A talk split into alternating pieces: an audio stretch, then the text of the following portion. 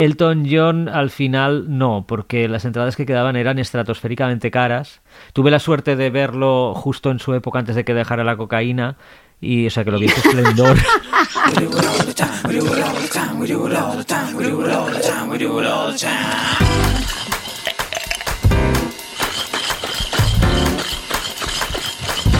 La coctelera. Música son de rocks.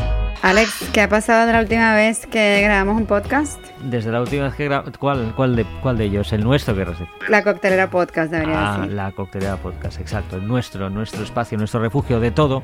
Soy más mayor, he tenido un cumpleaños fantástico en semi-reclusión, con, hay que decir, tenía muchas ganas de que llegara este momento, una grata sorpresa. ¿eh? Eh, esto fue el Sunday, el domingo y después de comer una hora perfecta para que alguien envíe un paquete, llamaron a la puerta, abajo al interfono, y me dice Alex García, ¿es tu cumpleaños? Yo sí. ¿Quién es? El transportista. Te dejo una cosa en el ascensor. Y esa cosa resultó ser un magnífico vinilo envuelto en papel de regalo con una nota interior. Era mi socia Nuria que me había enviado este regalo y el transportista, cosa que me enteré después, era ni más ni menos que el chico de Ultralocal Records. Sí, fueron mis cómplices en esta sorpresa de cumple. La verdad que Raúl y Karma de Ultralocal Records que entrevistamos aquí hace una semana, increíble el nivel de detalle, porque me preguntan, bueno, ¿cuándo quieres que lo enviemos? Y les digo, el cumple es el domingo, pero el lunes o en la semana cuando podáis. Ah, pues sí, el domingo mismo. Y yo me quedé sorprendidísima, lo envolvieron con papel de regalo. Bueno, muchísimas gracias a Raúl y Karma de Ultralocal que han hecho de todo durante esta pandemia para seguir adelante y dando muchas alegrías. Sí, y además con ese detallazo de desplazarte hasta el, piso de quien sea me pareció de verdad enternecedor. Gracias por el álbum, ya te las di, de Tito Ramírez, ese mambo. Ahora escuchamos un fragmentito. Sí, ¿vale? sí. y cuéntanos de este disco.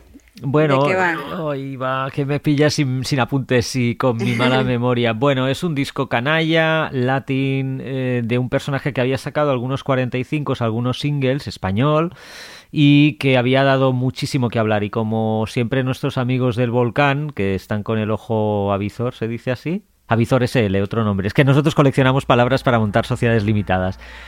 Eh, bueno, en cualquier caso, nuestro querido Javier Liñán siempre tiene el olfato fino y no lo ha perdido y dijo Tito Ramírez para mí. Es fantástico, bailable, divertido, está sensacionalmente grabado y tiene un gran equipo de músicos de... con total solvencia detrás. Bueno, venga, que ya me pongo en modo radio. Feliz cumpleaños, Alex, vamos a escucharlo. Muchas gracias.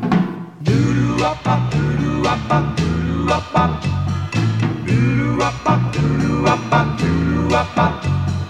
doodoo-wop-bop, doodoo-wop-bop, doodoo-wop-bop.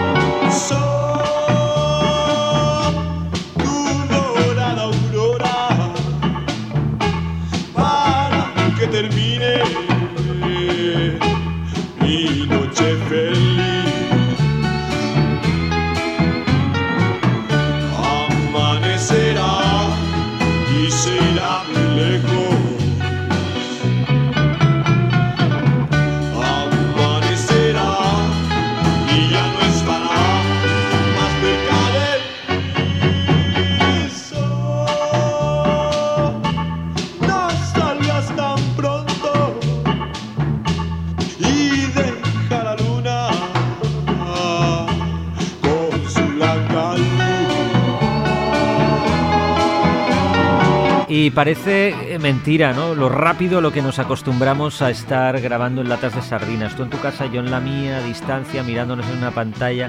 Va a ser muy extraño grabar juntos. Igual no sabemos. grabar, grabar en persona.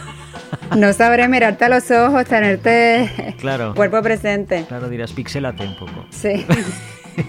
Oye, no fue mi cumple estos días, pero recibí otra grata sorpresa. Me río de mí misma. Qué sorpresa. Bueno, que Bad Bunny sacó otro disco. Bueno, oye, aquí cada uno con lo suyo, uno con Bob Dylan y el otro con Bad Bunny. Exacto, tú con Bob Dylan y yo con Bad Bunny. Pues sabes que la... Bueno, no sé si se pasa. Dilo, dilo. que él sacó su segundo disco el 29 de febrero. El primer disco, que se llamaba Por Siempre, lo sacó una Nochebuena del 2018. El segundo disco lo sacó el 29 de febrero de este año, que se llama eh, Yo hago lo que me da la gana. Y de momento, en medio de la pandemia, sacó otro disco sorpresa el Día de las Madres. Cuando dices disco, estás hablando de un long play, ¿no? De un álbum. Total, esa es la cosa. Claro. Mira, ese día, y fue un domingo, y fue el Día de las Madres, o sea que siempre lo saca como en, en días de fiesta. Y un amigo eh, pone en un chat que tenemos de periodistas, de periodistas que... ya sabes, no lo voy a explicar. Shout out to my periodistas. Pues alguien pone en el chat New Bad Bunny. Y yo, bueno, habrá sacado un tema. No, no, no, sacó un disco entero que se llama Las que no iban a salir, o sea, como los descartes. Y, era- y son temas con Wisin y Yandel, con Don Omar, o sea, como con la superestrella del reggaetón. Así que nada, muy divertido. Me la pasé ese domingo lavando ropa y fregando los platos escuchando a Bad Bunny. Bueno, bueno, pero escucha, ¿ves? Ese es el grado de intensidad, esa es la emoción que se siente. Cuando alguien que quieres mucho, al que admiras o que te gusta o te encanta su música, de repente anuncia que lanza un álbum cuando no lo esperabas. Y eso que a mí me pasó con Dylan, que fue una palpitación, bueno, ya os lo conté, pues lo mismo. Y ni bueno, él anunció que lo sacó, pero no ha sacado todavía, o sea que lo que te espera de gozo. Ah, es verdad, es verdad. Es, sí, es como la cita, ¿no? En plan, hemos quedado, todavía no la he visto, pero hemos quedado para cenar tal día. Fantástico, me encanta. Sí, es un entertainer. Entonces, para colmo, Sí. eh, para colmo, o sea, para ser todavía más placentero, más gozoso, eh, unos días después Sí. sale Bad Bunny en la portada de Rolling Stone americano. O sea, no estamos hablando de Rolling Stone Argentina, Rolling Stone Colombia. No, en Rolling Stone gringa, Bad Bunny en la portada. Sí. Es la primera vez que un latino sale, uf, como en 10 años. La última vez yo creo que fue mm, Pitbull. Bueno, a- tendría que chequear si Shakira o alguien de estos había salido antes de eso, pero bueno, el punto es que ningún artista urbano había salido en la, en la portada, nadie de reggaetón, nadie, J Balvin, nadie. Eh, entonces, que sea Bad Bunny, que sea durante la pandemia. Porque claro, iban a enviar un fotógrafo a tomar la foto del reportaje y acabó siendo la novia de Bad Bunny que está en cuarentena con él, tomando fotos con su iPhone. Salió en la portada, lo que la convierte a ella en la primera mujer latina en ser fotógrafa de portada de Rolling Stone. Y la entrevista también la hizo una mujer latina, Susi Exposito, que es una periodista también, está en este chat de periodistas, y tuvo que hacer todo el perfil por Zoom. O sea, ella, de hecho, ella iba de camino a Puerto Rico para entrevistarlo y hacer el típico inmersión con el celebrity, que pasas el día con él. Pues tuvo que hacerlo por Zoom. De hecho, se quedó varada en Miami, en casa de su abuela, porque de, camino a Puerto Rico fue a Miami a visitar a su familia. O sea que se quedó varada en Miami y tuvo varias citas, quote unquote, por Zoom con, con Benito, con Bad Bunny. Y aún así el perfil, la verdad que está súper, súper bien. Te sientes que, que estás ahí encerrada con Bad Bunny en cuarentena. Qué bueno. Porque Ro- Ro- Rolling Stone ya obviamente no es eh, la Rolling Stone que, que algunos quisimos haber conocido, ¿no? El de Jay Wenner y toda aquella locura fantástica resumida en un libro que tenéis que leer si os gusta la música y el periodismo, Sticky Fingers. Pero, ¿se llama así o me lo acabo de inventar? Sí, sí. Ok, pero es, eh, sigue entonces publicando contenido de calidad al parecer.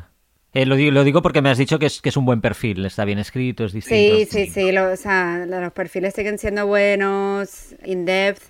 Y claro, hace años que no hacen solo rock, o sea, siempre No, no, sí, no, tienen pero- raperos, tienen actores en la portada, de todo. Lo curioso es que en los comentarios, en redes y eso, los haters han sido los propios latinos, bueno, los latinoamericanos, que se cuestionan por qué, por qué está Bad Bunny en la portada. Cabe destacar que este, este reportaje también está traducido al español, así que lo pueden leer también, nada, se los recomiendo. Te lo recomiendo a ti también para que quizás puedas ver un poco el, fenómeno Bad Bunny, ¿no? Sí, bueno, esto me lo explicarás tú mejor. Yo sabes que os suelo explicar la música que me gusta con un buen vino y en mi casa con un vinilo, que es la mejor manera de justificarlo. Entonces esto en persona y con el álbum ya me, harás el playlist y me irás explicando el, de qué va cada cosa. Sí, es que son muchas muchos significados, pero este perfil en particular, al ser una chica latina, hmm. joven, eh, haciéndole a él las preguntas desde su punto de vista, también creo que le da un toque increíble porque no es un X periodista americano entrevistándolo, no es alguien que como que conoce íntimamente la cultura, que es de la cultura, entonces mm. le hace unas preguntas muy directas sobre el machismo, sobre el género, su relación de pareja, e, es muy, como dicen en inglés, muy nuanced, con muchos matices. Es, un perfil con muchos matices. Eh, obviamente no es el primer latino en la portada, ya lo dijimos, Ricky Martin ha estado, Shakira, pero ya en los 70, cuando empezaba la revista, Carlos Santana estuvo en portada, fue de los primeros. Por cierto, hablando de Carlos, eh, Jorge, su hermano falleció hace ya unos días. Fue Carlos el que también lo comunicó. Y Jorge Santana, para el que no lo sepa, era el líder de una formación que al menos sus tres, creo, primeros álbumes son eh, maravillosos. Estoy hablando un poco de memoria porque me hago un poco, no me puedo saber la discografía de todo el mundo hablando de memoria, no tengo ninguna nota. Era malo. Y malo fue esencial en el sonido del Latin rock y del rock chicano, también se le llamaba así, ¿no? Evidentemente Santana se llevó el gato al agua y Carlos fue la superstar que, en la que se convirtió, sobre todo después de su paso impresionante por gusto, que yo creo que es una de las tres grandes actuaciones de aquel festival y probablemente una de las mejores del final de aquella década. Y evidentemente malo eran maravillosos. Eh, ¿Pero Carlos estaba en malo también? No, estaba solo Jorge y un montón de músicos fantásticos. ¿Y es anterior a que Carlos era, para, era fue en paralelo un poco todo aquello. A principios de los 70 estamos hablando. Tuvieron algunos ex, no sé si llamarle hits, pero bueno, al menos sí suavecito, nena, café, son temas que además eh, podrías hacer un poco de transposición entre uno y otro porque realmente es un sonido muy similar. Pero ¿vamos a escuchar algo de malo o no lo hemos previsto? Pónmelo, ponme algo. Te voy a poner una cosa que me gusta especialmente.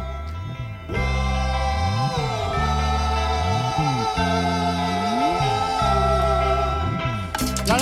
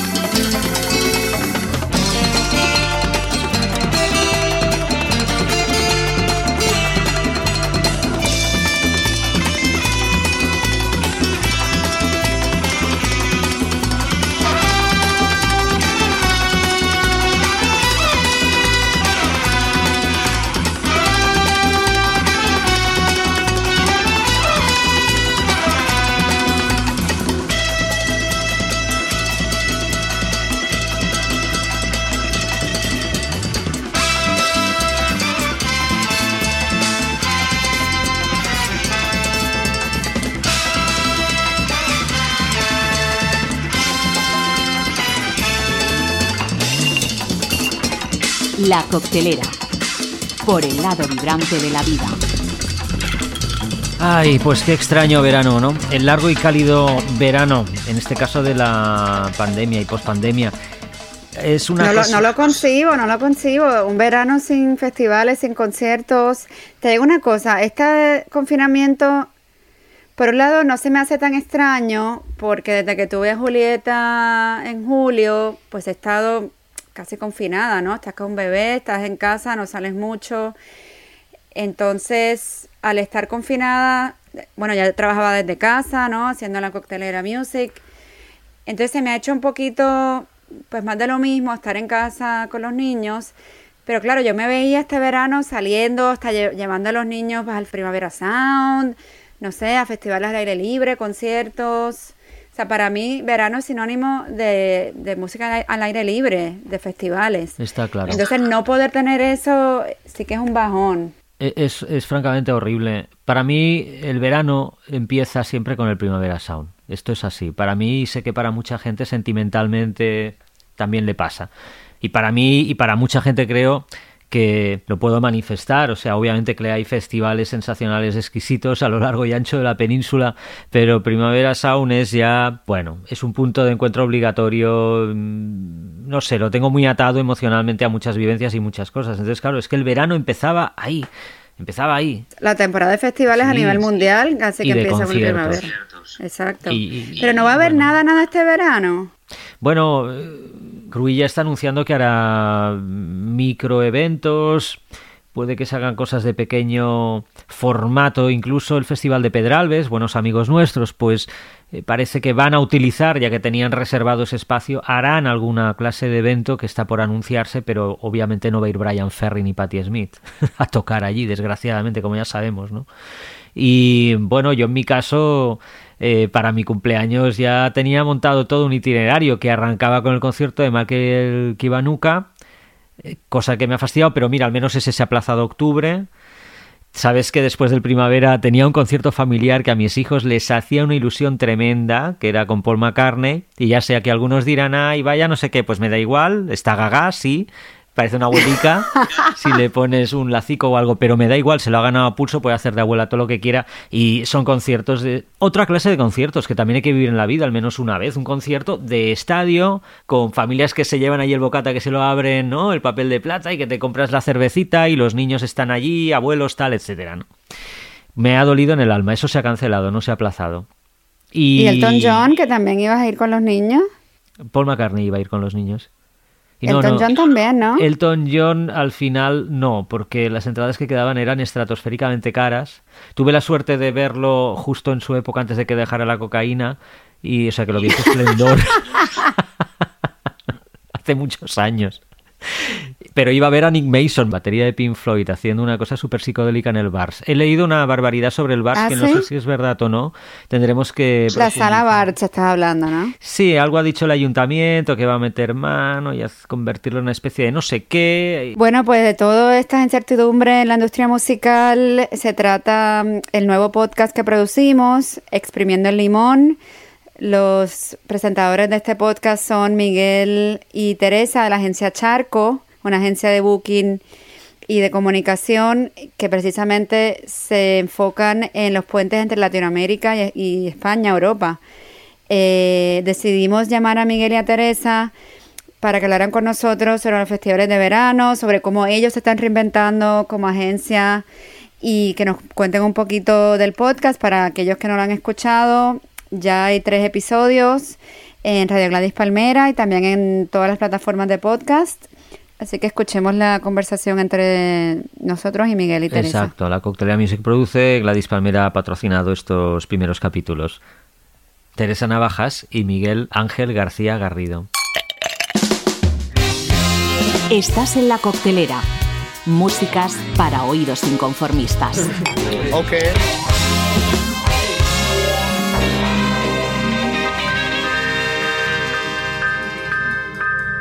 Bueno, cuando escuchéis este podcast ya habrá salido el tercer episodio de Exprimiendo el Limón. No lo he escuchado todavía, así que cuéntenos rapidito de qué va y a, qué tuvisteis en este. Bueno, este, este episodio va también enfocado a los directos, pero lo hemos hecho desde la perspectiva de quienes trabajan dentro de él y quienes, quienes no se ven. Por eso lo hemos llamado los amigos invisibles, ya que son los que hacen que todo el espectáculo salga adelante. Desde el que cierra el concierto, la sala y quienes hacen la producción, que fueron directamente los que se vieron perjudicados del minuto cero y que son los primeros perjudicados y los últimos en reincorporarse. Eso es, ha sido el podcast más complicado de grabar y de montar porque, bueno, queríamos tener como diferentes opciones, entonces ahí Miguel tuvo em, pues, a bien elegir a los ponentes y que fueran de distintas partes de Iberoamérica y bueno, tuvimos a Diana Glusberg de la Sala Niceto de Argentina, a Polo Montalvo, que es manager de Residente, de ILE y de otros más, que es de Puerto Rico, y a Diego Calderón de España, un productor de, un director de producción español y que además es miembro de Aporte. Víctor y nos costó mucho, perdón, me he equivocado. Víctor Calderón, soy muy mala con los nombres. Pero la verdad es que nos costó mucho montarlo porque en los otros podcasts sí que veíamos que, que de ese lado de las grabaciones o de esa parte de los directos empezaban ya a ver como conclusiones, líneas de trabajo, proyectos alternativos, pero es que literalmente estos profesionales se han quedado mm, sin nada y además les ha pillado como desprevenidos, sin un plan B.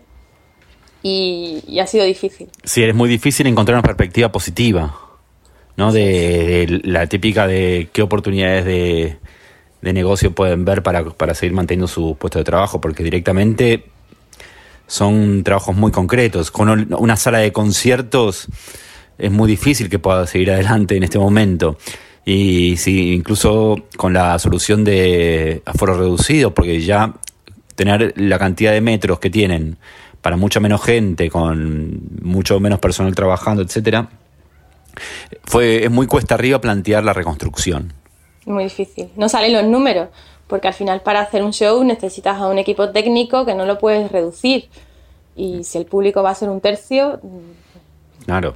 Porque una sala, ¿De dónde salen los números, no? Claro, una sala de, no sé, una sala de conciertos, una, una sala siempre tiene, por ejemplo, ¿no? Descoste barra, camareros, etcétera, anda por el 35% de, de coste. A eso le sumas los alquileres, los impuestos eh, y más, personal técnico, claro. más toda la parte de, concierto misma. Y, y, si al final le quitas, lo dejas a un tercio y está, se te va ahí todo.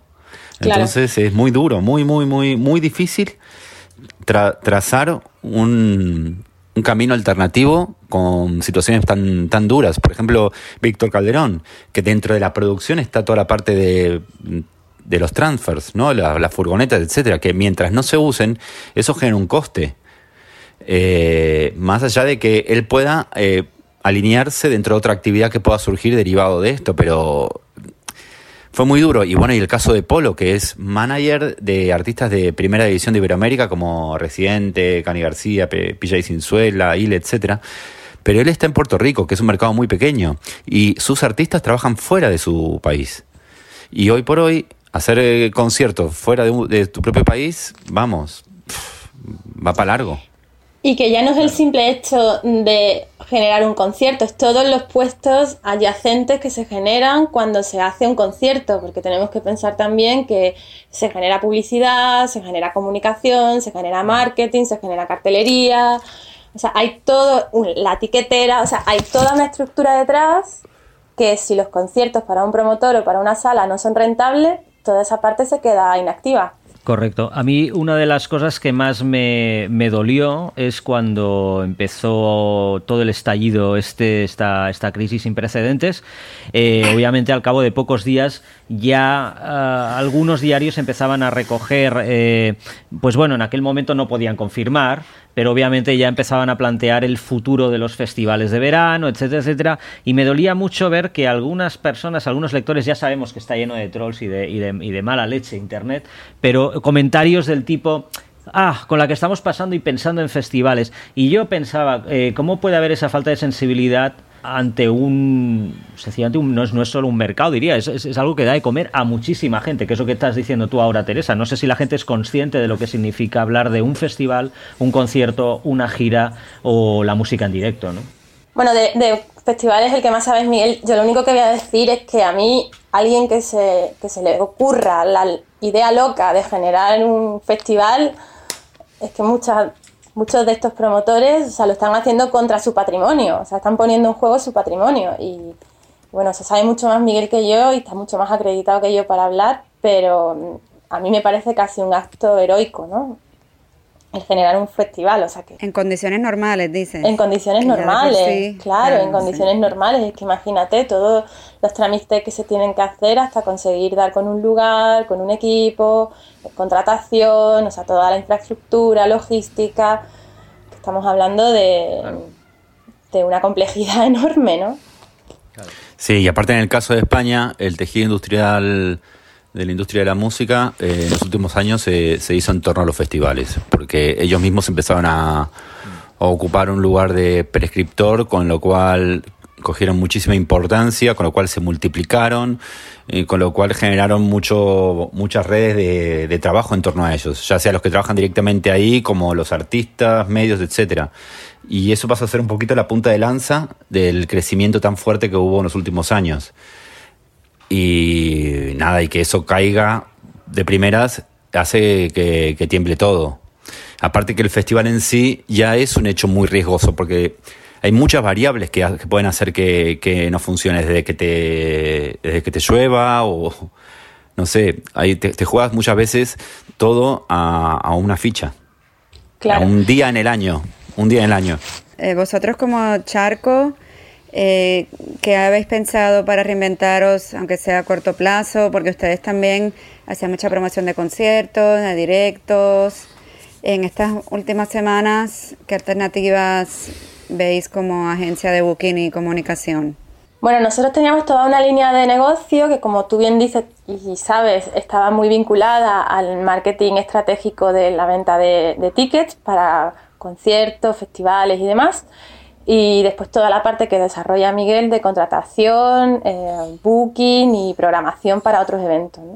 Entonces toda esa parte evidentemente de momento está parada y lo que hemos hecho ha sido una, una reconversión muy estratégica hacia lanzamientos y sobre todo sacarle partido a todo nuestro conocimiento de Latinoamérica, porque tanto Miguel como yo llevamos muchos años alimentando relaciones con plataformas digitales, medios de comunicación en Latinoamérica y lo que hemos hecho es estructurar toda esa parte que ya veníamos desarrollando e intentar canalizar toda la parte de negocio hacia ese lado. Y tengo una pregunta también para vosotros. Eh, hemos visto infinidad de, de streamings estos días, iniciativas que bueno, pues no dudo que tiene muy buena intención. A mí personalmente la inmensa mayoría no me han gustado porque precisamente la, calidad en la que se emitían era, era terrible. Creo que es un flaco favor para, para, la misma música en ocasiones.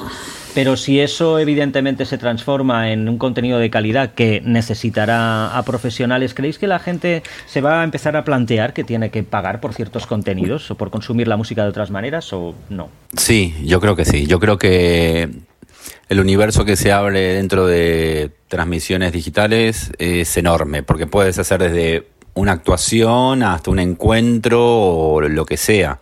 Hay muchas alternativas que, han salido este, de este, último tiempo. Los artistas han sido muy creativos. ¿no? Creo que Erika Badu hizo como un evento de tres horas donde los artistas, la audiencia elegía las canciones, luego esta banda de real estate de, Los Ángeles había hecho también como un evento de realidad aumentada donde el público se metía al backstage, etcétera. Al final está explotando mucho la creatividad. Bueno, lo que hizo Travis Scott con Fortnite también, con el concierto.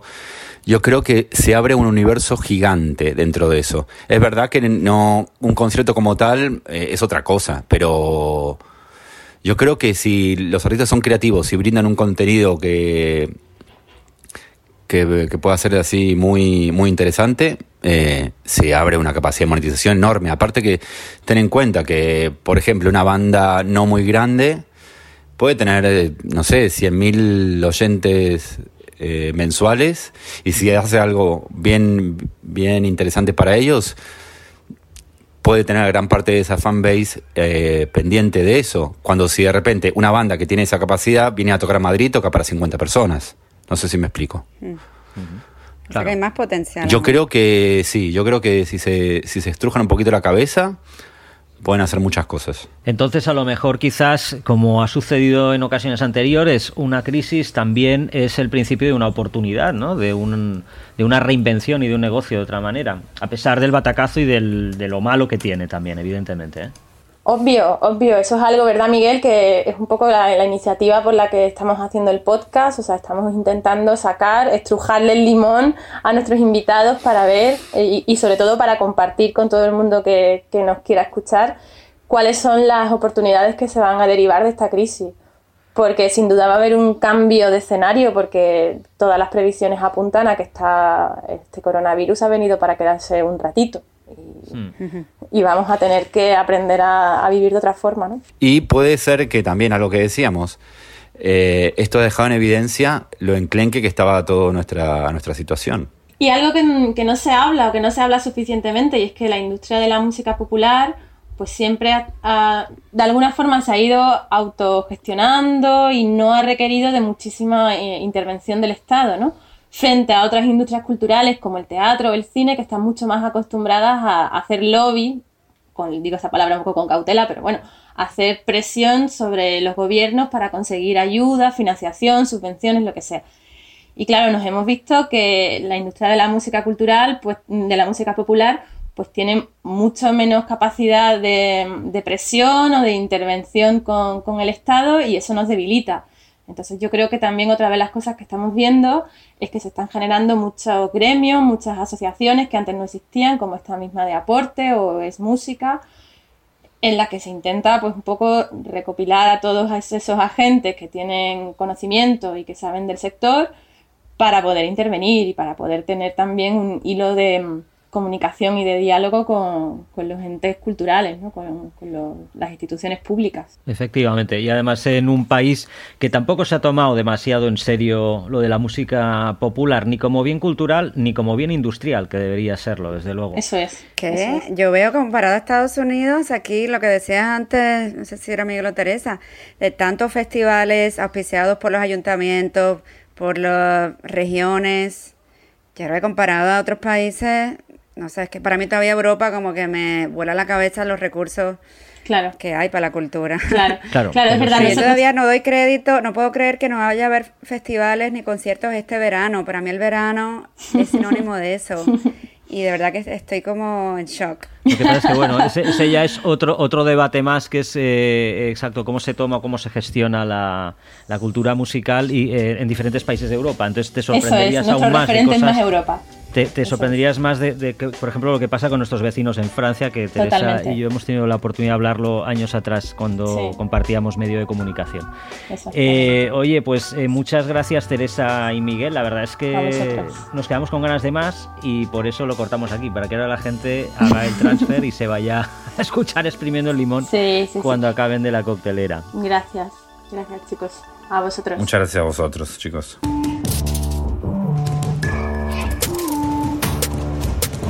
Song Mess, un show de música emergente latinoamericana donde mezclamos entrevistas con los sonidos más frescos del underground. Su anfitrión, Richard Villegas, es un periodista musical contribuyendo a publicaciones como Remezcla, Rolling Stone y Bandcamp. Y con Song Mess, las conversaciones toman un giro más casual y personal, revelando el mundo interior de cada invitado. Song Mess está disponible en todas las plataformas digitales y lo puedes escuchar por Radio Nova Costa Rica todos los lunes y jueves a las 9 de la mañana. Song Mess.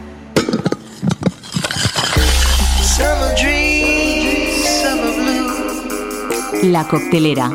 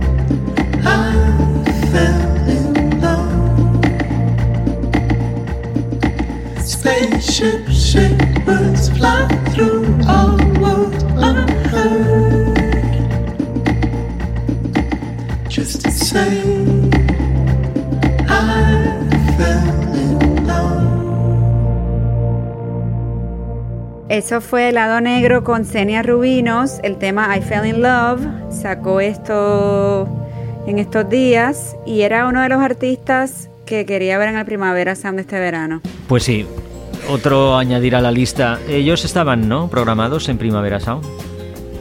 Él, sí, Roberto. Está programado. Jolines. Bueno, será en 2021, no pasa nada. Ahí estaremos. Este año es como si no existiera, es como nos hemos todo se ha suspendido en el tiempo y vamos a saltar al año que viene. Eh, es un blackout, es un blackout. De esos que te levantas al día siguiente y no recuerdas, tienes lagunas de lo que hiciste anoche, pues nos vamos a tomar un poco, un poco así. En fin. Bueno, pero es verdad que la música sigue, los artistas siguen sacando discos, singles y manifiestos, ¿no? O por lo menos Meridian Brothers sacan manifiestos. Efectivamente, efectivamente.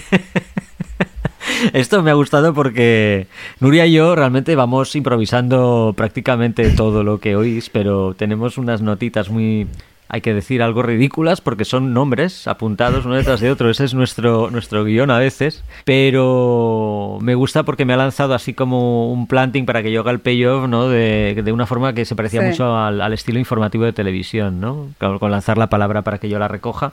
Te estoy estropeando todo lo bien que lo has hecho tú, lo siento. Ah, el Se supone que esto iba a ser natural y normal, así que... Eh, bueno, lo está haciendo a nuestra manera, ¿no? Uno lo está estropeando, el otro lo intenta arreglar más, ¿no? Bueno, se lo estropeo yo, obviamente. El manifiesto va por Meridian Brothers, que publicarán en breve el disco Cumbia, Cumbia Siglo XXI, perdón.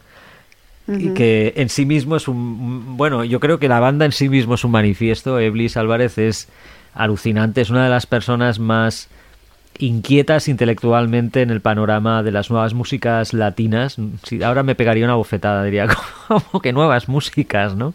O alguna, seguramente me estoy equivocando a la hora de definirlo, porque él es tan complejo. Otra bofetada me diría, no lo soy, soy sencillo, vengo de los grupos de baile. No lo sé, es que tengo un enigma. Wow, es que se... eres como bipolar, como que hablas contigo. hablas contigo mismo. Diría esto, no, bofetada, no, tal cosa.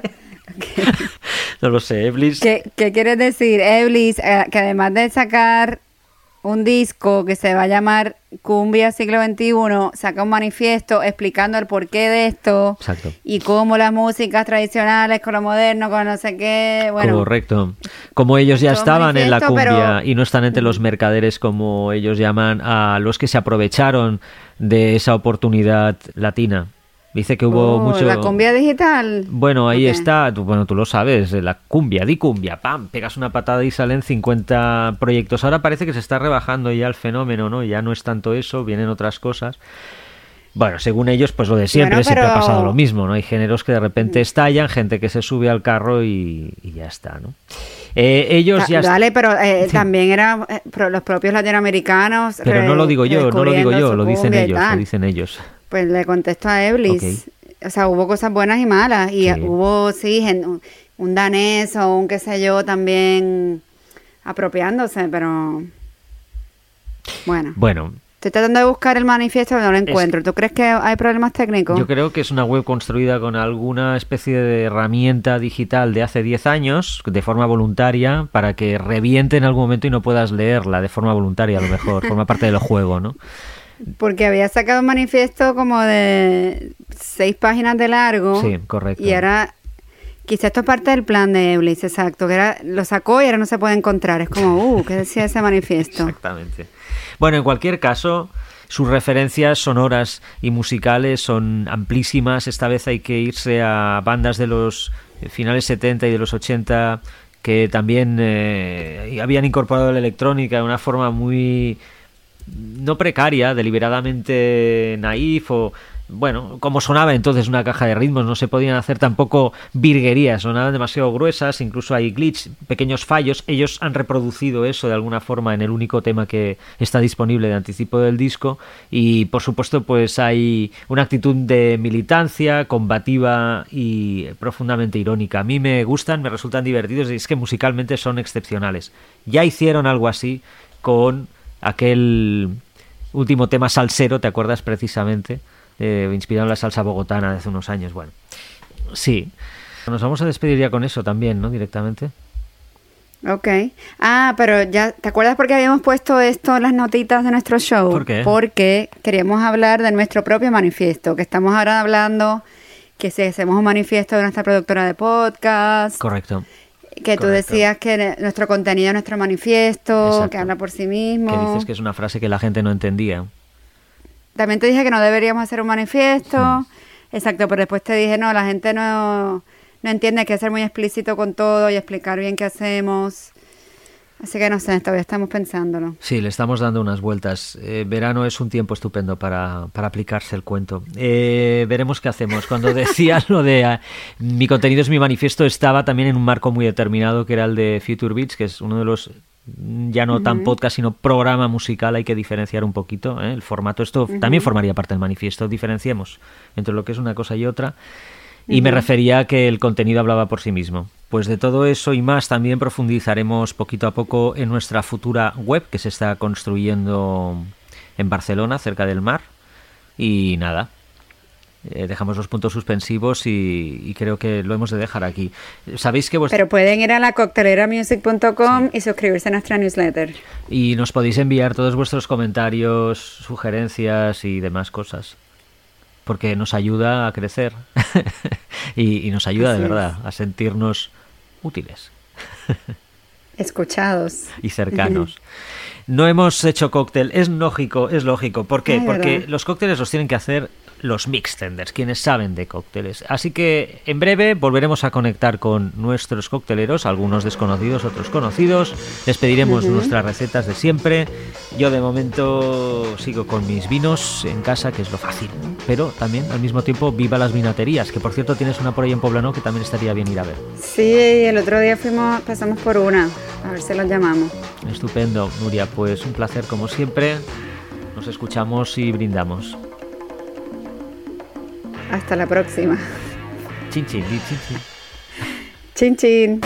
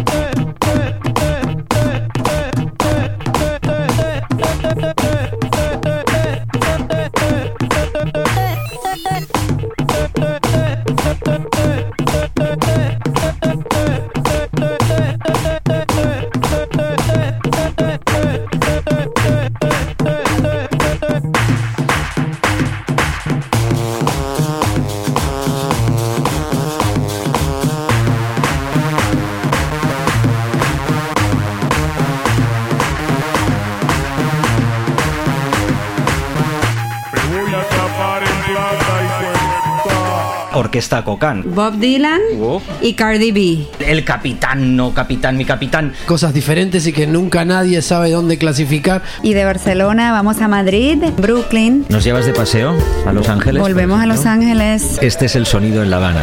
Combo Chimbita, Quantic, Helado Negro, Cochenea Gastelum. Neftalí, un tequila distinto. Sobre todo cuando es un buen producto, un buen destilado. Dark and Stormy. Tiene un poquito de ron, un poquito de ginger beer, Caudro, caifrillas, cítrico. hay minimal, hay muchos elementos aquí. Es, es importantísimo desarrollar el arte, señores. La Coctelera, el único club especializado en reposados musicales y tragos culturales. Una producción de la Coctelera Music.